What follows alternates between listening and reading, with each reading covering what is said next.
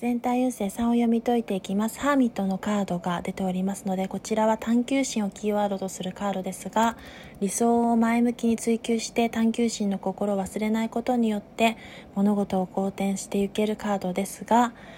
その物事の捉え方や考え方に思考に固執しすぎることは避けていきたいというところも示しております。そしてそこに至るまでのアドバイスとこれから起こりうることとして、2枚カードを引きましたのでウェイト版も見ていきますが物事を受容的に全ての物事を広い心で受け入れることがカップのページで必要と示されておりますしソロの2は葛藤が生まれやすいという葛藤のカードで暗示でもありますがその葛藤2つのもので選択肢に迫られた時には穏やかな心の平常心を持って物事や人との間に調和を図っていくことが肝心だと示しております。それでは全体運勢3を読み解きました。ご視聴ありがとうございます。